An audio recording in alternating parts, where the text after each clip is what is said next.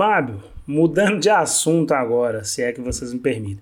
Se você estivesse fazendo uma prova e lá te desse a opção verdadeiro ou falso, é verdade que ratos toupeiras vivem tanto quanto uma girafa? O que você marcaria, verdadeiro ou falso? De onde você tirou isso, Bruno? É, eu também tô pensando aqui.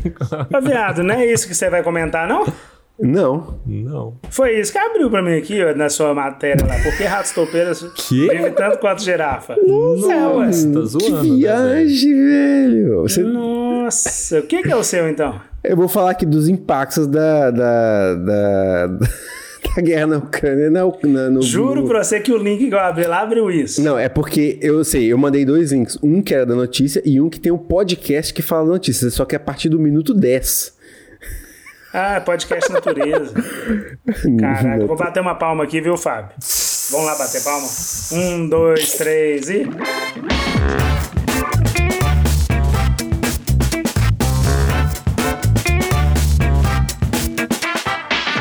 Olá! Sejam muito bem-vindas e bem-vindos ao Prefiro Canastra, o almanaque de notícias semanais do universo canastreiro. Essa terra acidentada do laticínio mineiro e do carteado insólito. Meu nome é Fábio Belotti, o seu host, e vai ser um prazer conduzir vocês por esse amontoado de notícias que vão muito além dos queijos e das cartas de baralho. Neste que é o episódio número 28, gravado na segunda-feira, dia 18 de abril de 2022. Chega mais!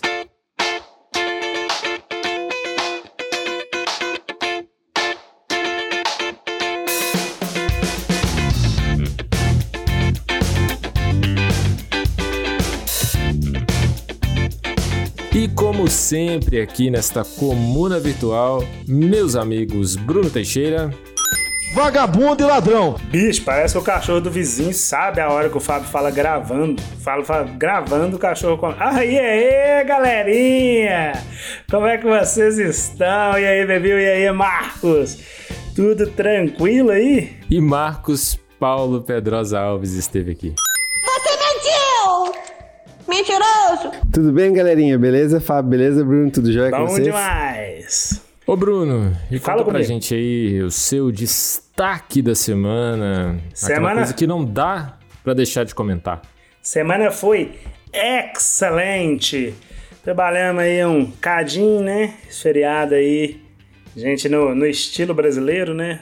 Sem fazer nada, só trabalhando. É, hoje eu fui lá para conferir atualizações sobre o Fusca. O Fusca da Dona Nilza. Fusca tá bichão, viu? Tá em pezinho, tirou todos os podres e tal. Minha mãe definiu que realmente não vai pintar por enquanto, porque já tá, faz... já tá ficando muito caro essa parte aí da lanternagem, que tá tirando os podres e tudo. E amanhã o Fusca então vai ser liberado. E o próximo passo é levar o Fusca para a oficina mecânica, para dar aquela geral na parte mecânica ali, né? Colocar freio, que ele nunca teve, coitado. Então vai, ter um, ah, vai adquirir um freio. É, e a atualização do Fusca é essa. Bom, é, sem grandes novidades. é, Nem, o, nem o bacalhau de domingo, Bruno, da dona Nilza? Rolou Cara, nenhum bacalhau no domingo rolou. No domingo foi. Eu até esqueci pra te não? falar. Bacalhau tá caro, né? Bacalhau tá caro, bicho. Poder de compra do brasileiro tá no lixo, viu? Não sei como é que esse pessoal tá fazendo. Tem que ser no máximo uma sardinha mesmo.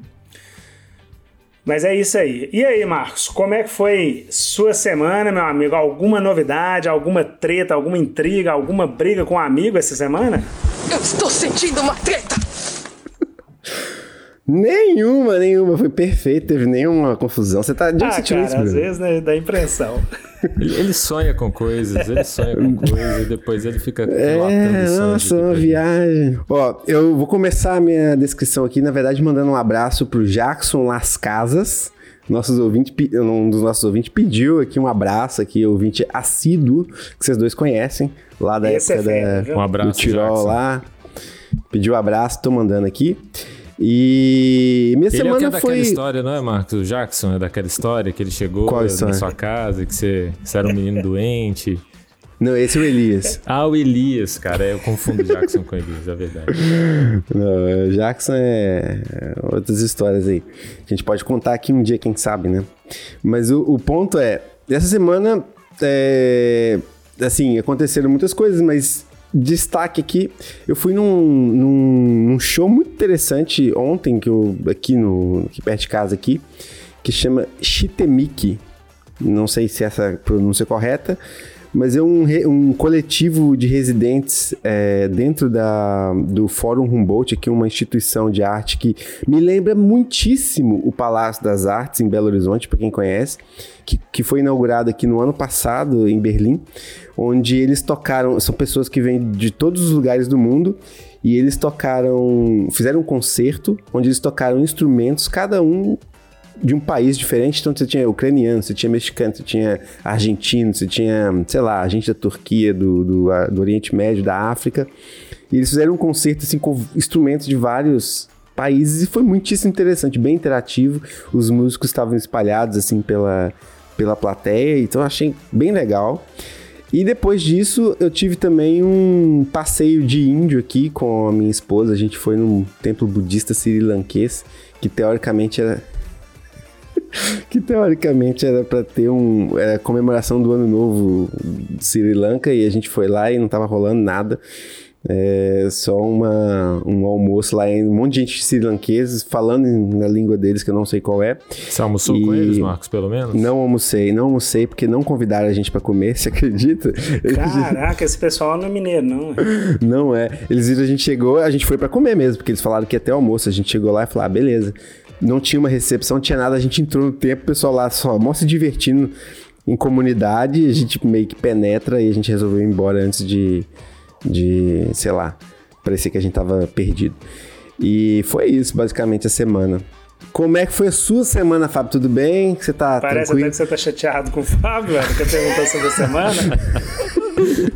Ai, bicho. Bom, feriadinho de Páscoa, né? É que eu só comi bacalhau porque teve aqui na, no meu trabalho. No almoço aqui do trabalho teve, aliás, um bacalhau muito gostoso, que não é daquele jeito que a gente precisa ficar catando os pedacinhos no meio da batata, sabe? Aquela, aquele tipo de bacalhauada. E daqui foi, eles fizeram um bacalhau separado da batata. Então, assim, como eu tô comendo só peixe agora, foi um dia feliz, assim. Foi um almoço bem feliz que tinha uns pedação assim de bacalhau, foi muito bom. Tava, o preparo também tava muito gostoso, assim. Então foi, foi bem bom. Um dia também que teve uma, umas comidas vegetarianas bem, bem boas também, bem gostosas. Foi na quarta-feira da semana passada isso, né? Porque foi um almoço especial de Páscoa, né? Depois daquilo a gente não trabalhou, entrou pro feriado. E o feriado foi legal também, aconteceram coisas super especiais. É, Manu e eu a gente foi assistir Sonic 2, que é o filme que eu vou falar aí no, no Café com Pão de Queijo. Vai ser o meu destaque do café. Não esperem muito, mas é um filme divertido, sim. Filme família bem divertido. Fiquem até no final aí para escutar sobre. Mas a gente foi lá. E o destaque maior eu acho que vai pro retorno do frio, né, Bruno? Exatamente, frio, chegou antes da hora, aí viu? com blusa de frio, até lembrei. Que Sim. chegou em boa hora, né? A gente teve Não, até um alerta aí no, no final de semana para zero graus em algumas regiões de, de, de, BH, né? Regiões mais altas, achei meio exagero, mas eu vi no jornal, enfim, relatado, é zero graus em regiões mais altas. É, teve um alerta aí que saiu no jornal para ter cuidado aí com esses zero graus em algumas regiões, blá, blá. Mas é aquele tipo assim, né? Região lá, Parque das Mangabeiras, assim, né? Talvez dentro de, uma, de um lugar dentro da mata muito específico. Dentro de uma gruta. Exatamente. Que tem um termômetro lá medindo a temperatura e faz zero grau, assim. Acho que é a única possibilidade. Cara, mas eu não senti, não. Frio. Assim, eu não senti frio, frio. Fez um friozinho, mas eu acho que chega numa esse boa frio. hora. E bom, eu tô aqui no Rio agora. Tô com a porta fechada ali atrás, isso já é um ótimo indício, assim, que aqui tá super fresquinho, tá bem gostoso hoje. Isso tá me incomodando, viu, cara? Eu vou tirar férias agora. E eu tava né? Normalmente o free chega mesmo final de maio. Esse trem vai me atrapalhar, viu? Sei não. Você tá sem camisa aí, Bruno? Você não tá com calor, não? Não, acabei de fechar a janela aqui, aí tá quentinho aqui dentro, mas lá fora ah. tá frio. Oh, é, eu, eu tá tenho aí, acompanhado, tá eu acompanho a temperatura de BH no meu celular, né? Assim, pra ver. Eu vi que tava fazendo 16 graus aí durante o dia, um dia desse pra trás, eu falei, ué, tá, tá, tá frio em BH. Durante o dia faz frio aí também? BH ou Rio? Tá BH, BH, eu, o Rio não sei. Cara, como... tá tendo sol, mas já não tá aquele sol pesado, já tá bem mais fresquinho, tá agradável. Durante o dia tá agradável já. É, aqui no Rio também Agora... tá, ficou bem agradável, assim, bem agradável. Na hora que eu fui almoçar, que é o horário de pico, assim, né, de calor, que é entre uhum. meio-dia e uma hora, Aí é o meu termômetro mesmo oficial para saber a temperatura aqui como é que tá. Hoje tava bem fresquinho, cara, tava bem tranquilo caminhar, sem suar litros, né? Sua um pouquinho, mas sem suar litros aqui eu pingo, né, velho? Escorro só aqui. As pessoas aqui não suam, impressionante. Eu pingo, É desacostumadas, né? né? Eu derreto. É, eu simplesmente derreto, assim. E aí tá bem fresquinho também. Tá, eu fico feliz também quando tá, tá temperaturas assim, amenas. É gostoso, né? Que bom. Menos uma coisa pra se preocupar. Muito bom. Vamos lá então. Bora começar o nosso bloco de notícias, Bruno Teixeira.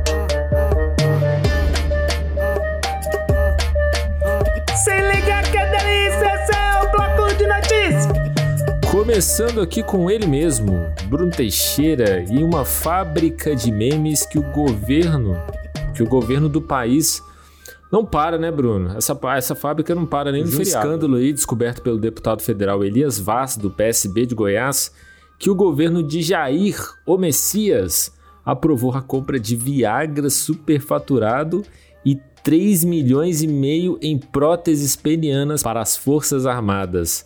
Bruno, braço firme, mão amiga e pau mole? não sei não. Deve ser, né, Fábio?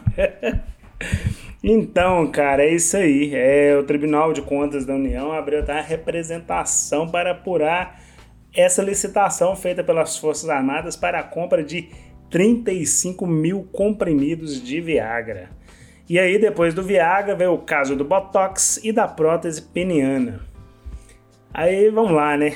É, como você disse, o caso veio à tona através do deputado do PSB de Goiás, Elias Vaz, e ele usou nada mais, nada menos do que o portal da transparência para descobrir isso.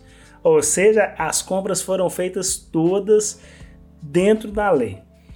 E foi isso que o, o, as Forças Armadas, o, o, Exército, a Marinha e a Aeronáutica alegaram, que estava tudo dentro da lei, tudo certinho, nada a ser condenado. Bom, o Ministério da Defesa justificou dizendo que, agora eu estou falando do Viagra, dizendo que tudo está nos preceitos da lei também e que o sistema de saúde do Exército atende 700 mil pessoas e que o medicamento seria usado para tratar hipertensão arterial pulmonar. Essa justificativa também foi usada pelo Exército, Marinha e Aeronáutica. O Bolsonaro, lá no, no dia do Viagra, comentou dizendo que a quantidade não era nada de, diante do contingente das Forças Armadas e que os medicamentos seriam usados pra, para os pensionistas e nativos. Beleza. E depois desse caso aí do Viagra, quando apareceu os casos aí das próteses penianas e o Botox, em uma live, o Bolsonaro justificou as compras dizendo que o Viagra seria usado para tratamento de hipertensão arterial pulmonar, como disse lá o Ministério da Defesa, lá atrás, e o Botox para tratamentos neurológicos. Bom, é, eu dei uma pesquisada aqui, cara, sobre é, o uso do. Eu esqueci o princípio ativo, como eu anotei, do Viagra, para hiper, hipertensão. Ritonavir. Isso. E eu não. Eu, vocês até me desculpem, eu não consegui achar nada que comprova que ele pode ser realmente usado para esse tipo de tratamento. Então eu acho que estão ali. Só um parênteses, é, usar- Bruno. Até pode. É. até pode. Vai vir, eu vou comentar Certo. sobre isso depois, mas assim, só pra, só pra gente já pegar esse fio, pode dependendo da dosagem. Só que a dosagem comprada, né, desses comprimidos comprados pelo governo federal não é para tratar a disfunção, essa, essa hipertensão pulmonar. Pois é. Então eles estão usando o Viagra para o motivo correto e alegando que estão usando ele como se fosse a ivermectina, né? Desculpa. Eu Bom, li, eu li, eu só falei o nome do princípio ativo errado. É citrato de sildenafila.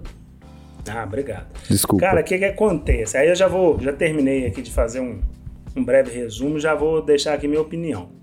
É, como disse mesmo aqui o Ministério da Defesa, estava tudo dentro dos preceitos da lei. Mas eu não sei se estão dentro dos preceitos morais, né? Porque qualquer um pode usar prótese peniana, Viagra, Botox. Eu só não acho que é legal usar dinheiro público para isso, né? A não ser que realmente seja um caso de saúde, é, igual hipertensão arterial, papapá. Mas mesmo, e olhe lá, né? Porque quem são essas pessoas que estão é, usando esse medicamento. Quanto que essas pessoas recebem por mês? Elas realmente precisam de comprar com dinheiro público?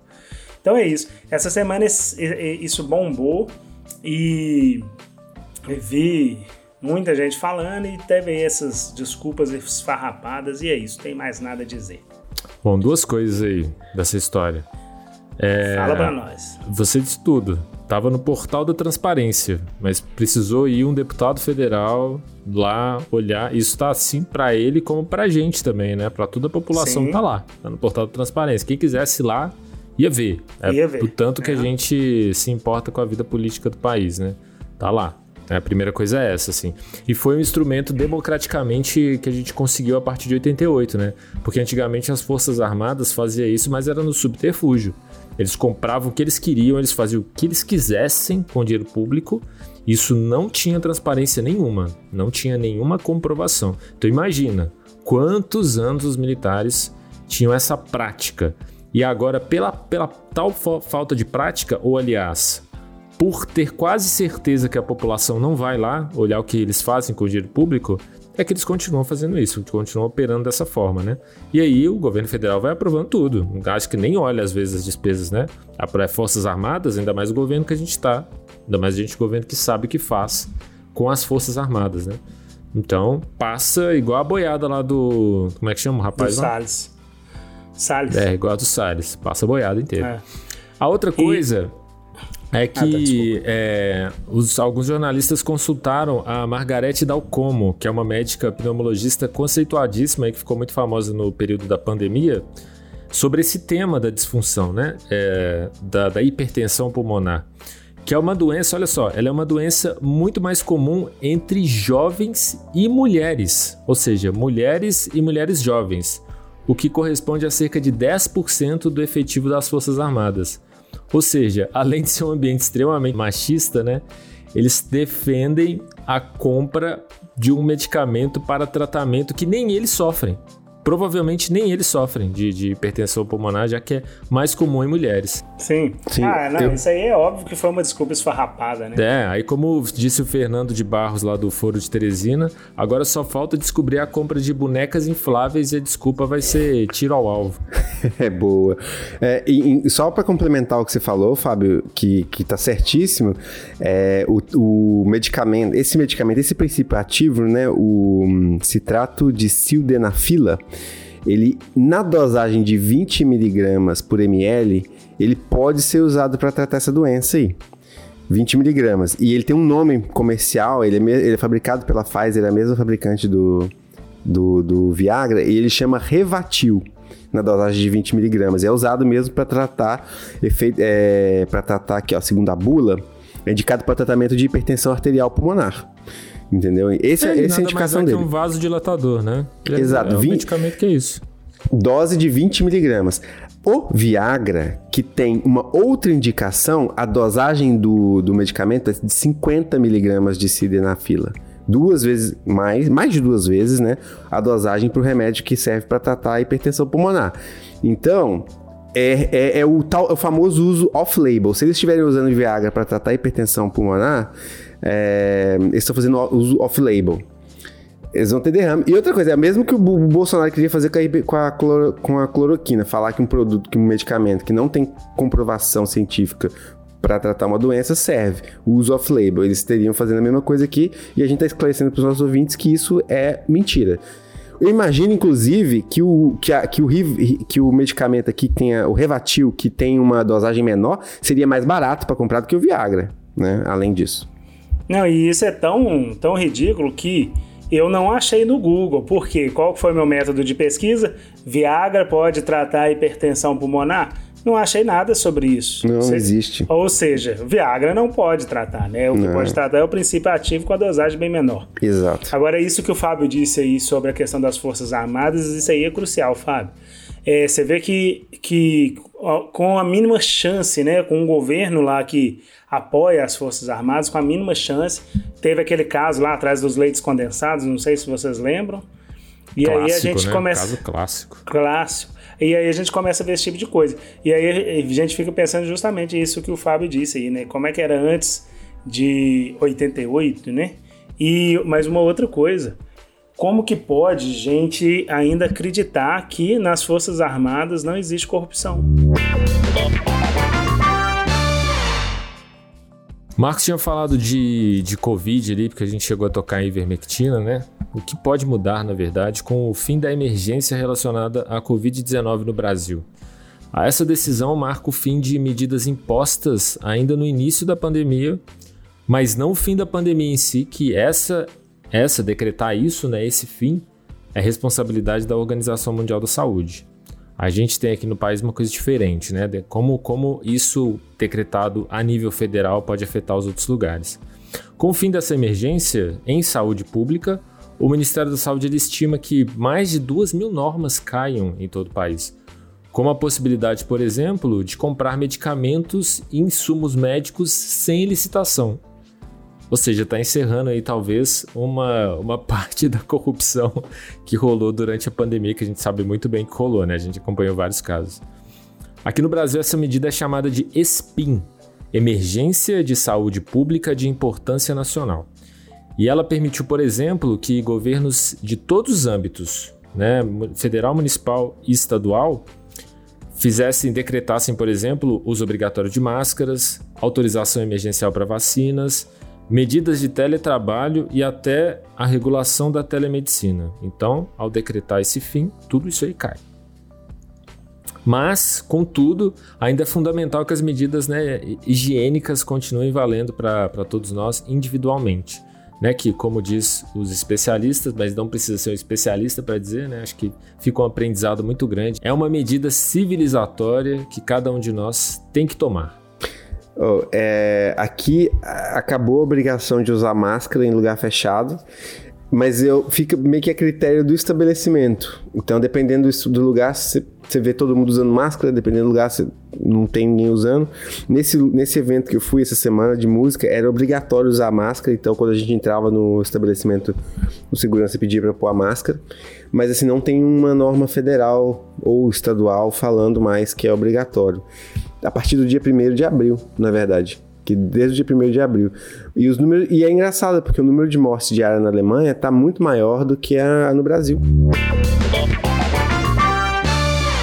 Ô Marcos, e é então, para fechar aqui, já que o clima foi interrompido, você vai falar sobre a guerra da Ucrânia e as consequências né, do conflito para o clima, para a energia e exportação de alimentos a nível global, não é isso? É.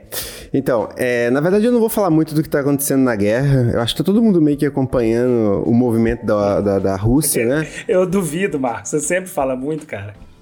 Tá, não vou falar muito da guerra, vou falar muito de outras coisas. Mas a, a, a guerra, só, só para quem não tá acompanhando, né? A, o Vladimir Putin tirou as tropas do norte da Ucrânia e tá reagrupando para invadir o sul e o oeste. E também conseguiu, praticamente já, já conseguiu dominar Mariupol lá, que é aquela cidade que estava sob sítio há mais de um mês aí. É, a gente não sabe o que, que, que a Rússia quer ninguém entendeu direito qual é o plano deles, mas aparentemente é tomar esse pedaço da Ucrânia e fazer o que com eles completamente destruído, não sabemos.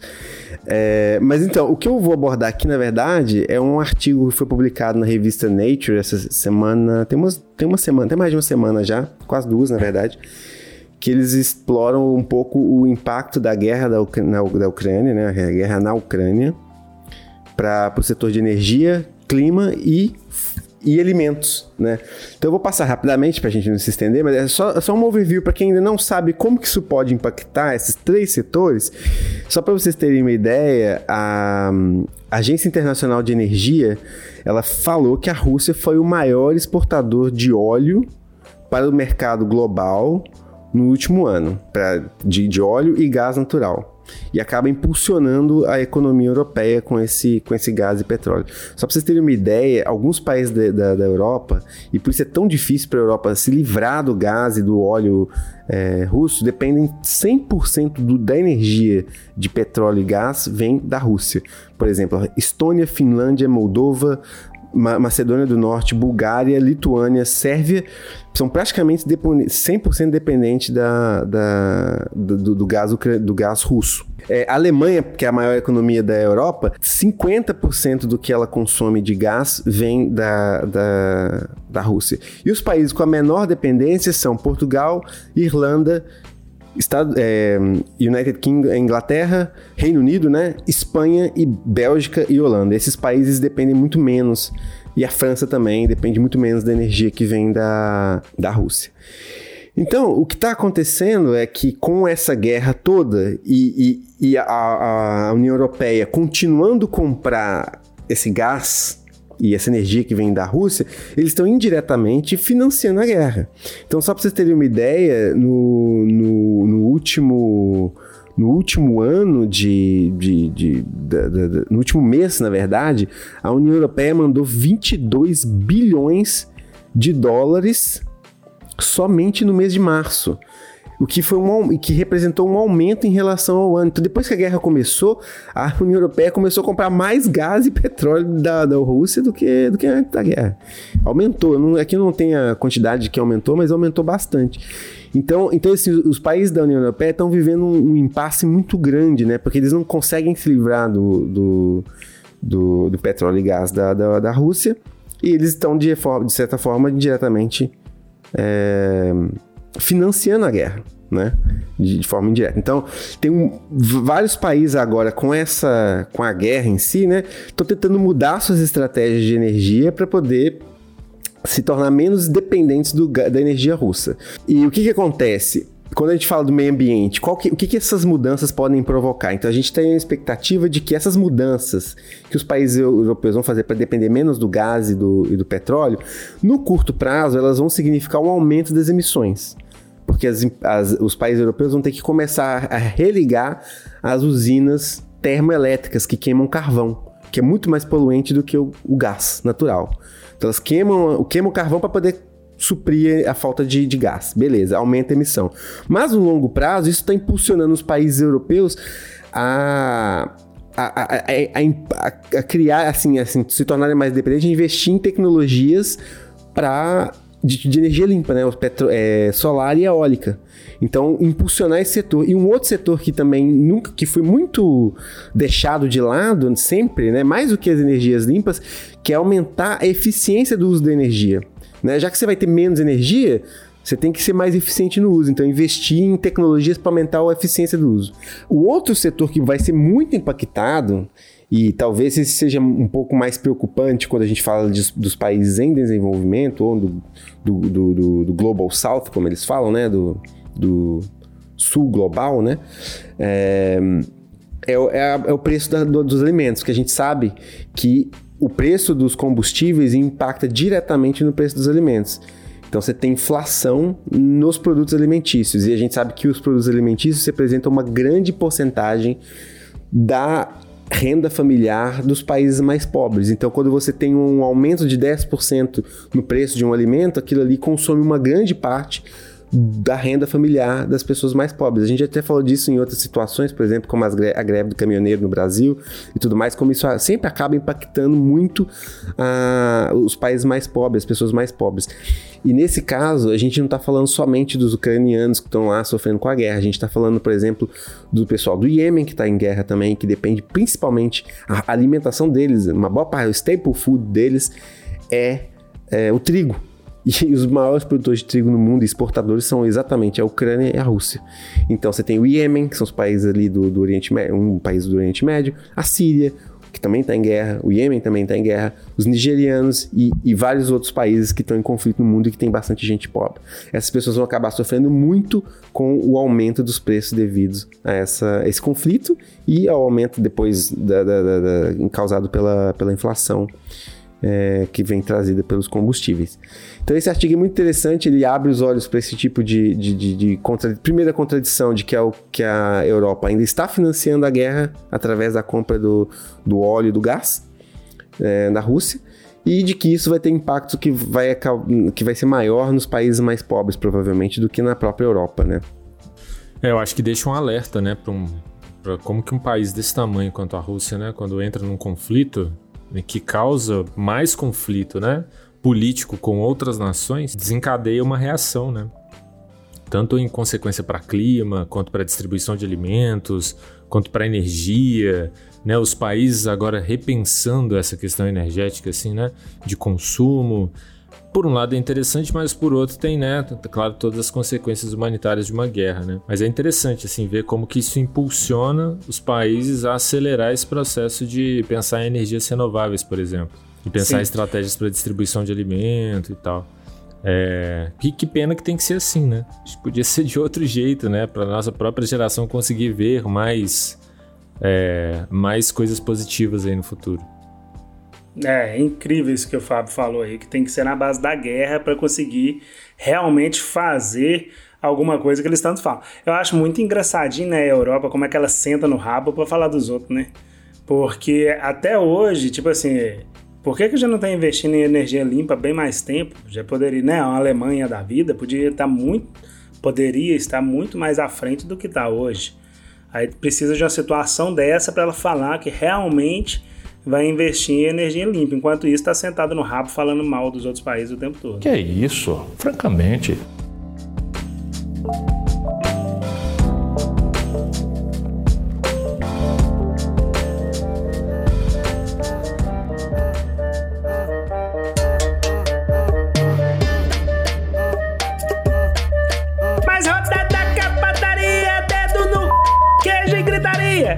Dedo no queijo e gritaria. Fazia tanto tempo que a gente não tinha esse bloco aqui que eu tinha até esquecido dessa pérola que a gente tem aqui, Bruno. O que, que, que significa esse dedo no queijo e gritaria? A gente pega as tretas que rolam aí, principalmente no Twitter, né? Que os twitteiros geralmente falam que é aquele lugar que não tem dono, não tem nada assim, não tem lei, não tem absolutamente nada. Todas as tretas do mundo acontecem hoje em dia no Twitter. E traz para discutir aqui. E qual que foi a dessa vez? É o griteiro, né? É o griteiro da semana. O griteiro da semana. Qual que é o griteiro da semana? Pois é, cara. É, não, eu vou chamar a atenção. É incrível. A gente traz aqui o dedo no, no, no queijo e gritaria. A cada 10, 11 tem a família Bolsonaro no meio, né? É incrível isso. Ah, só tem Essa graça semana quando aí... tem eles. Quando não tem eles, não tem graça. Foi a treta lá envolvendo a Anitta, né? Que deu logo um bloco no, no, no presidente aí, nos administradores da conta do Jair Messias. O que, que aconteceu? Sabe dizer, Marcos? Ah, eu sei. O, parece que a Anitta fez um show lá nos Estados Unidos, se eu não me engano, e ela falou que, a, que as cores da bandeira brasileira não deveriam ser usurpadas por um grupo político ou uma pessoa só, que elas são dos, ela pertence a todos os brasileiros. O que, que Bolsonaro fez? Foi lá e compartilhou o post dele e falou: concordo com a Anitta. Exatamente. a, toma, a bicha ficou brava, filho. Ela ficou brava. Falou, falou assim: já dei logo um bloco que é pra, é pra não ganhar. Como é que é que ela, ela usou a expressão? Como é que chama aquela expressão? Fala, buzz, buzz. É. Abre aspas para a Anitta. Meti logo um bloco para esses ADMs dele não ficarem usando minhas redes sociais para ganhar buzz na internet. É. Cara, sensacional é a Anitta. E é muito interessante porque essa visão preconceituosa que a gente tem, né? Graças a Deus eu tenho, tento me libertar cada dia disso. É, de achar né, que é só bunda. E tem muita gente ainda falando dela, principalmente os apoiadores lá. E aí, ela ainda falou mais uma coisa que eu achei interessantíssimo. Vou abrir aspas aqui para a Anitta de novo. Ela falou: nesse momento, qual. Abre aspas para a Anitta. Nesse momento, qualquer manifestação contra ele por meio dos artistas vai ser convertida em forma de deboche pelas mídias sociais dele. Assim o artista vira o chato e ele o cara bacana, que leva tudo numa boa. É. Sensacional, Anitta. Muito Eu legal, vi ela né? falando isso. Também achei muito legal, assim, porque. Acho que é uma coisa meio óbvia, né, de pensar assim. Porque o cara sempre foi dessa defesa, né? Falem bem, falem mal, mas falem de mim. É o lema do Exatamente. Bolsonaro e da família, né? Então ele vai usar de tudo, cara. Mesmo que seja alguém destruindo o Bolsonaro, se ele conseguisse manter ele na rede, cara, ponto para ele. Isso por quê? Porque ele tem o secto já, né? Ele tem o secto que, assim, notícia ruim para ele vai ser boa pro secto. Imagina. Odiar a Anitta. Vai, todo mundo vai bater palma. Ei, grande Bolsonaro, agora eu odeio a Anitta. Aí, o que, que acontece? A Anitta fala de. A Anitta falou sobre a bandeira, olha só. Ela está do lado do nosso presidente. Sim. Ela quer que as cores sejam do Brasil. Aí vai. To... E Anitta, e o presidente compartilhou palmas pra ela de novo, saca? É o secto dele né, é assim, cara.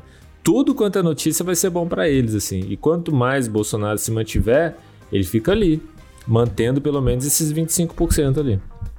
Sim. Olha, eu, vou- eu posso falar uma coisa que eu não sei se é verdade, mas é uma especulação da minha parte. Eu acho que tem muita gente no Brasil que não ouve falar do Bolsonaro de política o dia inteiro. Não tem uma galera que vive meio alienada de tudo? Tem, total. Existe. Não tem? E ele Existe. nem sabe, nem fica Aquele- pensando aqueles que chegam na, na hora da eleição, aí você pergunta, pô, e aí, quem que você vai votar? Ah, eu vou votar em quem tá ganhando. É tipo isso.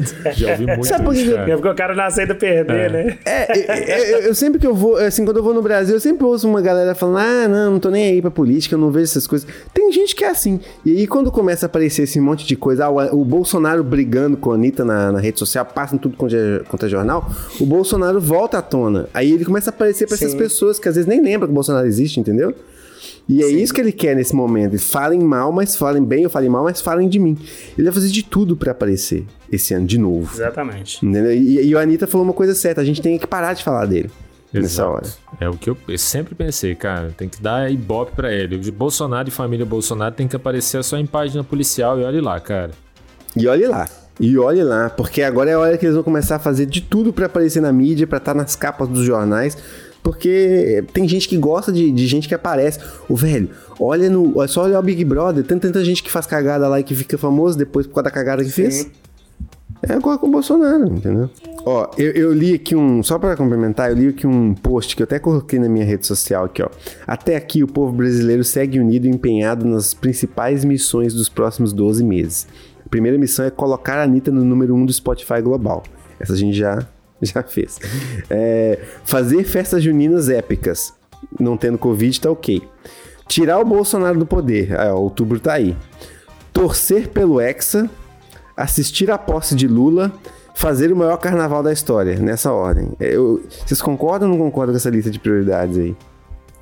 Só faltou colocar aí como prioridade escutar e compartilhar eu prefiro canastra. Ah, é Opa, assim. essa aí, Bruno. Faltou isso mesmo. Então tá, é isso aí. Eu só não vou, eu só não concordo muito bem que ir torcer pelo Hexa, porque assim. É impossível, Marcos? tanto jogador bolsonarista ali, eu não sei. Na seleção brasileira. é, é, concordo. É, essa aí passou Tô até batida, assim. Não quis nem comentar, mas realmente né, tá embaixo, difícil, né? Essa coisa de futebol, Tá, brasileira, tá embaixo. Então vamos para aquele quadro que empolga, né, Bruno? Esse empolga. A gente fala Esse aqui das dicas culturais. Chama aí pra gente. Sendo anão mineiro, toma café com pão de queijo. Café com pão de queijo. O que é, que é o café com pão de queijo, Marcos? Café com pão de queijo é aquele quadro onde nós vamos comentar e compartilhar com nossos ouvintes as nossas fruições culturais da semana.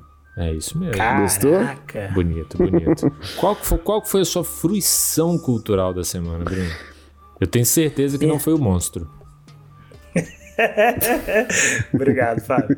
Minha fruição cultural da semana. Bom, vou falar aqui, não vou ler, vou falar apenas por minha memória. Um filme chamado A Troca.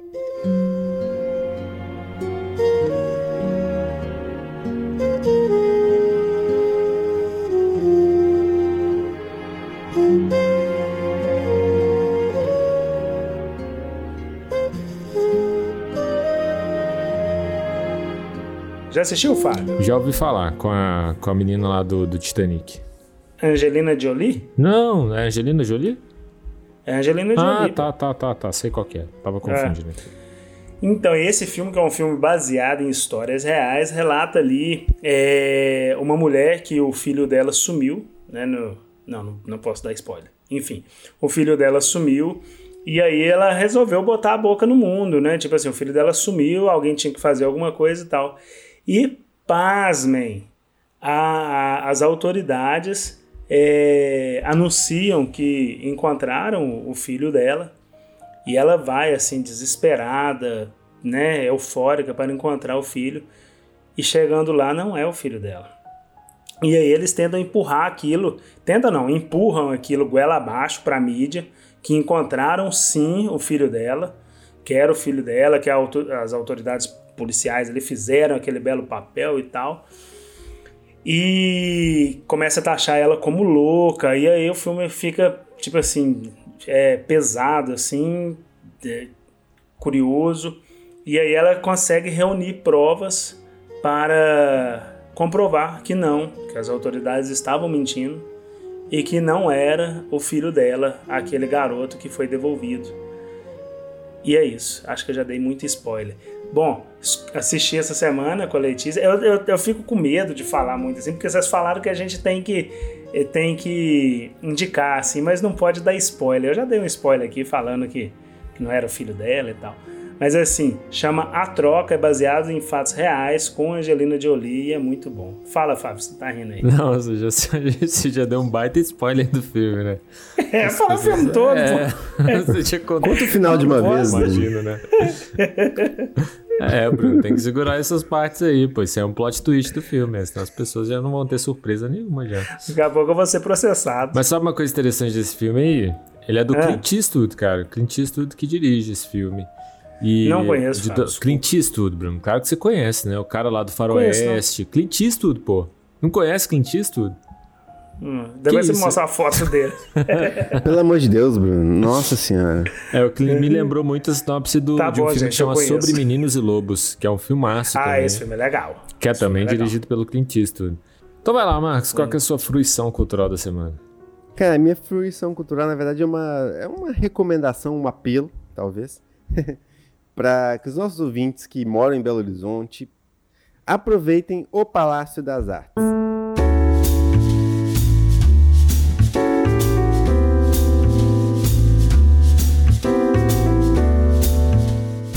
Por que eu tô falando disso? Porque eu fui essa, essa semana, foi a primeira vez que eu fui aqui no, no na Humboldt Forum, que é esse espaço cultural que foi aberto em Berlim.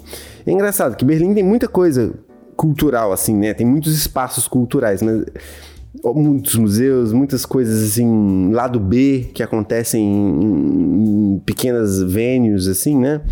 Mas não tinha um espaço, até onde eu sei, grande, estruturado e diverso, onde você tem cinema, artes, né, artes visuais em geral, escultura, música, teatro, tudo acontecendo, dança, tudo acontecendo no mesmo espaço, assim, sabe? E esse foi um lugar que eles inauguraram há pouco tempo. E me lembrou, como eu disse no começo do programa, me lembrou muitíssimo o Palácio das Artes. E aí eu fui perceber, quando eu tava lá, o quanto que eu sentia falta de ter um espaço assim aqui. Enquanto eu tinha falta de. Enquanto eu gostava de ir no Palácio das Artes e chegar lá e fazer qualquer coisa lá, entendeu? Porque sempre tinha alguma coisa acontecendo. Você podia ir lá e curtir, sabe? Assim. Isso me deu muita saudade. E então eu, eu recomendo aos ouvintes que moram em Belo Horizonte para aproveitar isso, para aproveitar o Palácio das Artes. É, e para os ouvintes que moram aqui em Berlim, que eu sei que tem bastante também, que aproveitem o Humboldt Forum. Né, que vão, vão lá, assim, acompanhem a programação, tem muita coisa em inglês, tem o pessoal, né, tem coisa em alemão também, que é um problema para mim, mas tem muita coisa em inglês também, tem muita, muita coisa de, de música com grupos é, pequenos que vão lá e tocam, se apresentam, etc. Então vale a pena ficar de olho. Essa é a minha recomendação: aproveitar o Palácio das Artes, aproveitar o Humboldt Forum para quem mora em Berlim. É isso aí. Muito bom. Grandes fruições culturais nesses espaços, hein? Que eles oferecem. Ex exatamente. Bom, uma indicação da semana não vai fugir do meu repertório aqui de filmes barra séries, né? Depois, quem sabe, uma, uma viagem, alguma coisa assim. Mas essa semana aí, como eu disse no início aí do, do programa, eu fui no cinema com a Manu no feriado. Assisti um filme, um blockbuster aí que tá na, tá, tá na programação, que é o Sonic 2.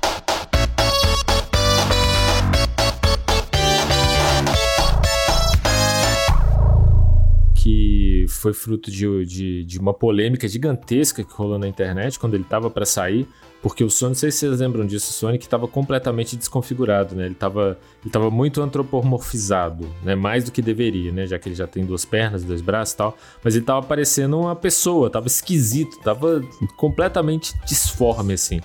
Né? Esse quem, foi no primeiro Sonic, não foi? nostalgia com o Sonic é um problema, oi? Foi no primeiro Sonic esse, foi né? Foi isso, foi o Sonic 1. E aí eles deram uma pausa na produção, resolveram, né, porque já tava para lançar, era um trailer que tinha saído e o Sonic tava desse jeito.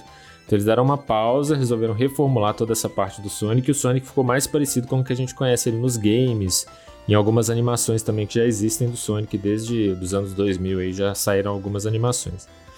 E aí, surpreendentemente, o filme 1 foi bom, não foi ruim. Foi muito bom o filme, assim, em termos de entretenimento, assim, né? né a gente não vai esperar de Sonic uma super produção, um filme muito complexo e cabeça, né? Não, dá para esperar isso de, é, de um filme que é baseado num game que um game, um game que é superficial, né? Nasceu como um game de plataforma que é um game de ação, que não é, foi feito para entreter, não era para gerar uma história, uma lore muito profunda sobre Sonic e tal, não, é só que é um Porcupine que pula e pega anelzinho, assim, né, e mata os bichinhos, e tem um vilão lá que é o Robotnik, que o Sonic no final de todos os jogos tem que pegar o Robotnik, assim. Nada demais, que ele produz as máquinas lá que lutam contra o Sonic, nada demais, ok.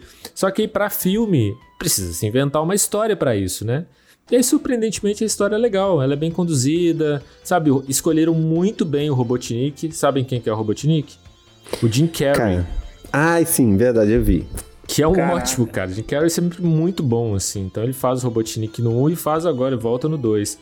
E aí no 1 é um filme que conta só a história do Sonic, o porquê que ele tá no planeta Terra. E eles têm que inventar toda uma história, né? Toda uma lore, assim, que o Sonic não é desse planeta, que ele é um alienígena, que foi parar o Sonic na Terra. O Sonic é um alienígena? Aham. Uhum que foi parar ah, na é? Terra pelo, por causa do poder dos anéis, que aquelas argolinhas que ele pega é, são tipo portais para outra dimensão. Aí ele abre um portal, ele abre um portal por um motivo muito específico da na Terra, coisas que a gente vai descobrir no 2. Então tá formado aí uma lore, né? Então já tem um universo Sonic aí, como que ele, como que ele gira. E aí, agora no 2, aparecem outros personagens que a gente também tá acostumado a ver nos games, né? Que é o Tails, aquela raposinha, né, que voa tem um rabinho ali de helicóptero. Que aí no Sim, filme, é no filme eh, tem algum personagem que fala: "Ah, o Tails, o Tails voa com bumbum". Aí você vê as, as criançadas rindo, né? A Manu também não foi diferente. Ela rachou os bicos, cara, essa parte para ela foi incrível. Que o Tails voa com bumbum, ela riu demais assim. Passou horas assim falando sobre isso assim. E aí tem o tem o Knuckles também que eu sempre achei que era uma menina, mas é um menino porque o Knuckles é rosa, né?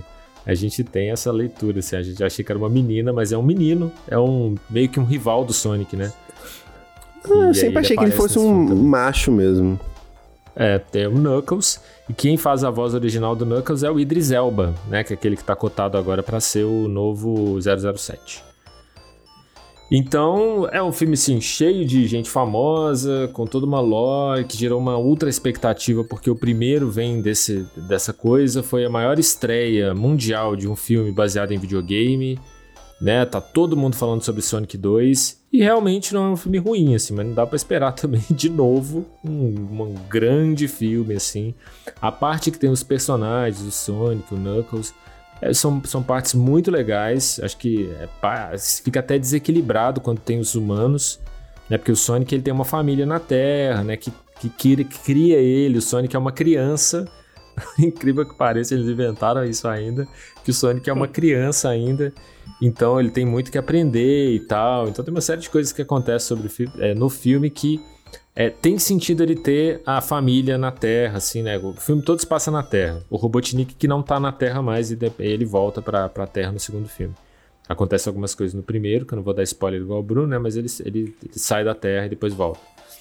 E aí, é, tudo é baseado no Robotnik mais o Knuckles, que depois isso muda também, se transforma ao longo do filme. É um filme muito legal porque tem referências importantes e consistentes aos games, então para quem tem nostalgia, quem jogava Sonic aí na década de 80, 90, vai lembrar de muita coisa que o Sonic faz no, no game, que ele repete agora no filme, isso é muito legal. É, é repleto de referências à cultura pop, assim, em termos de música, de referências visuais, de, das referências do próprio Sonic, porque o Sonic é tipo uma, uma criança, um menino assim super engraçadinho, que quer um tênis da, de marca, que quer, sabe, que escuta músicas pop, que é, ele é, é todo antenado assim com a juventude. Tem os personagens icônicos, né, que é o Tails, o Knuckles, o Robotnik e o Sonic.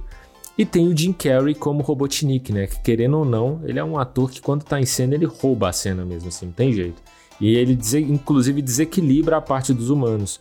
Porque quem faz mais ou menos ali o pai e a mãe do Sonic não são atores e uma atriz que não são tão bons assim. Então quando o, o, o Jim Carrey tá aí sendo ele dá uma roubada assim na cena. Mas eu, eu recomendo, assim, filme super família, dá para levar a criançada, eles vão se divertir, mesmo não conhecendo tanto Sonic. Eu acho que a ideia do filme mesmo, a partir do primeiro filme, começar ali, principalmente para criançada que não conhece, passar a conhecer o que é o Sonic. E já tem terceiro filme encomendado, já tem uma série do Sonic encomendada. Então tem muita coisa surgindo aí nesse universo Sonic. É isso. Legal. Bom, Ô, Fábio, eu tenho uma pergunta. Hum. Sonic ou Mario? Putz, cara. Assim, eu gosto muito do Mario, cara, mas eu tive Mega Drive, né? Mega Drive também. e Master System, então Sonic. É Sonic, faz né? igual o meu. É, fazer igual o meu sobrinho. Mario mata tartaruga, eu não gosto do Mario, não. O Sonic mata um monte de bichinho. Ah, não, ele não mata não, né? Ele mata os robozinhos Que tem os se bichinhos. transformam em bichinhos depois, é verdade. É. ô, ô, ô, Fábio, imita o Sonic chamando o Robotnik aí. Haha, criançada, vamos ver aqui, ó. Eu conheço o Pateta, você sabia disso? O que, que é isso? Isso é o É o? Sonic que vai lá, Pateta, "Ô, Robotnik! Esse é o Mickey, você não sabe quem eu sou? Eu sou o Mickey. Desculpa, Mickey. É porque eu não sei imitar o Sonic, então eu imito o Mickey mesmo. Muito Nossa, bom, cara, Mickey. que vozinha é essa, velho? Não sabia que você É era capaz Mickey, de fazer pô, isso, não. igualzinho. Haha, ele, ele nunca acha que eu trabalho também, né?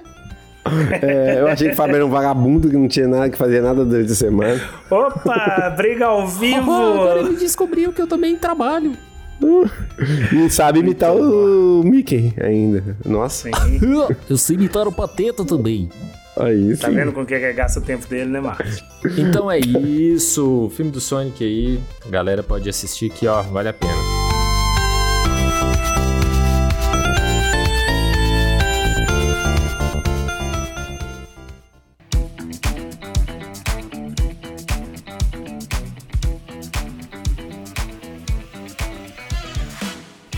Vamos para os avisos finais então? Bruno, e aquele quadro que as pessoas podem se comunicar com o Prefiro Canastra? Porque a gente não vai ficar falando aqui só entre nós, né? A gente abre também esse canal para as pessoas poderem participar.